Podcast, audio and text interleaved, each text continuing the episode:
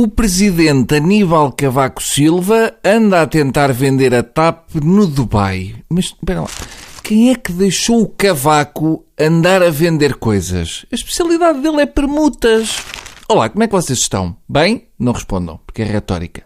Na realidade, se formos aprofundar bem, eu não quero saber. Antes de mais, como ainda não tinha tido a oportunidade, eu queria aproveitar para dar os sinceros parabéns ao canto alentejano, que já é património universal da humanidade, mesmo que a humanidade não queira. Eu lamento dizer isto, mas para mim, atenção, vale o que vale, canto alentejano é ópera para preguiçosos. Eles a cantarem parece a Aida interpretada por malta da ópera com uma dose de Lexotan para bisontes em cima. É tipo coro, mas mais arrastado. E é importante que se diga isto.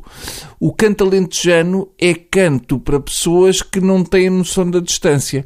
É como os tipos que chegam à praia e põem a toalha mesmo ao nosso lado. Deve ser porque as escolas eram pequenas e eles desde crianças que andam encostados uns aos outros. Agora, quando a malta que nos deu o prémio descobrir que o canto alentejano é só mesmo aquela canção que eles lá foram cantar e mais outra, aí estamos tramados. Para o ano é tentar a candidatura a património universal do abecedário com arrotos.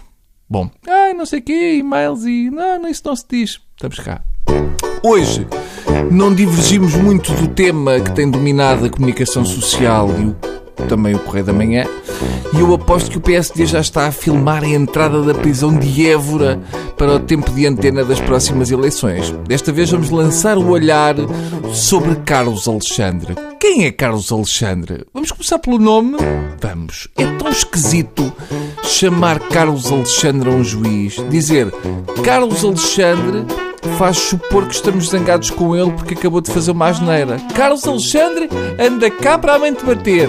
É estranho dizer dois nomes como Carlos Alexandre ou Manuel Paulo ou José Júlio normalmente antecipa castigos e puxões de orelha. Há que lhe mudar o nome. Ora, na sexta-feira o Carlos Alexandre foi fazer buscas ao BES. Ai, agora? Pois, então agora se calhar nem mortalhas encontrou. Eu tenho a teoria que o juiz Carlos Alexandre está a divorciar-se e anda de casa em casa porque não tem onde ficar. Mas é impressionante porque o homem nunca para. Eu tenho um tio que também andou assim como o Carlos Alexandre quando começou a tomar Sargenor 5, mas depois passou-lhe e morreu. Já me passou pela cabeça que na realidade são os gêmeos Carlos Alexandre. Ou isso, ou o Carlos Alexandre trabalha para pagar a coca.